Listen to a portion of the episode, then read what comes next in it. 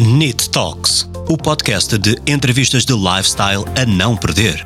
Para ouvir todas as segundas-feiras, às 22 horas na NIT FM ou a qualquer hora em podcast em nitfm.pt, no Spotify ou no podcast do iTunes.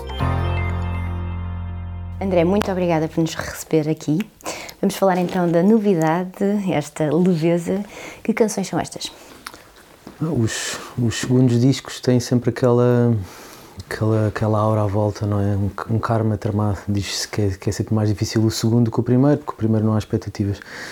Eu, enfim, tenho ali um, um sentimento misto em relação a isso, porque o, o, primeiro para mim também foi algo difícil. Neste Leveza, o, o nome já, já levanta aqui um bocadinho o véu, mas, mas o Leveza aqui eu acho que é mais um. É, era mais um uma coisa que eu queria trazer, não só para a minha música, mas como para a minha vida pessoal, que depois acaba por ser um, um mote que atravessa o, o, disco todo, pelas melodias, pela instrumentação que trouxe. É um disco, se calhar, mais leve do, do, do ponto de vista dos instrumentos que, que, que, trago, que são muito mais acústicos. Tem, tens os sopros, os clarinetes, as segundas vozes, do, do, que o primeiro, que era um bocadinho mais elétrico. Havendo essa fuga de Linda Martini, ainda era um disco muito elétrico. Mas há uma grande diferença na identidade aquilo que é a construção da identidade própria neste segundo disco?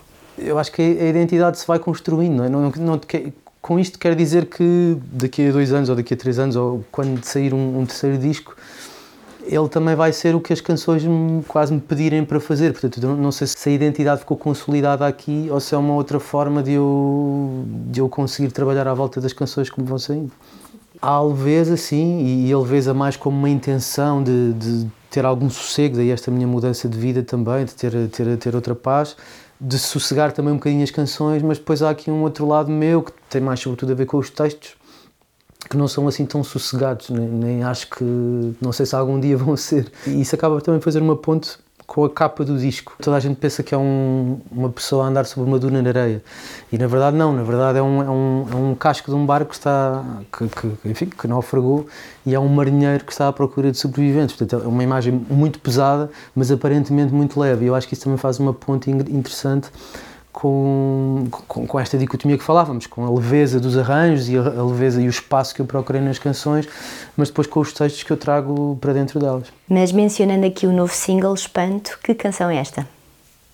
O Espanto, na verdade, também é das mais recentes para mim, porque acho que foi das últimas, se não a última, eu completar. Fala um bocadinho da passagem do tempo, desta coisa que de repente tu acordas e és crescido e és adulto e tens responsabilidades e pessoas que dependem de ti mas depois fala de, de, daquele sentimento de tu te de quereres espantar, de, de, tu quereres manter viva essa, essa inquietação, de continuar a espantar, de continuar a estar inquieto, de continuares a maravilhar-te com o que tens à volta.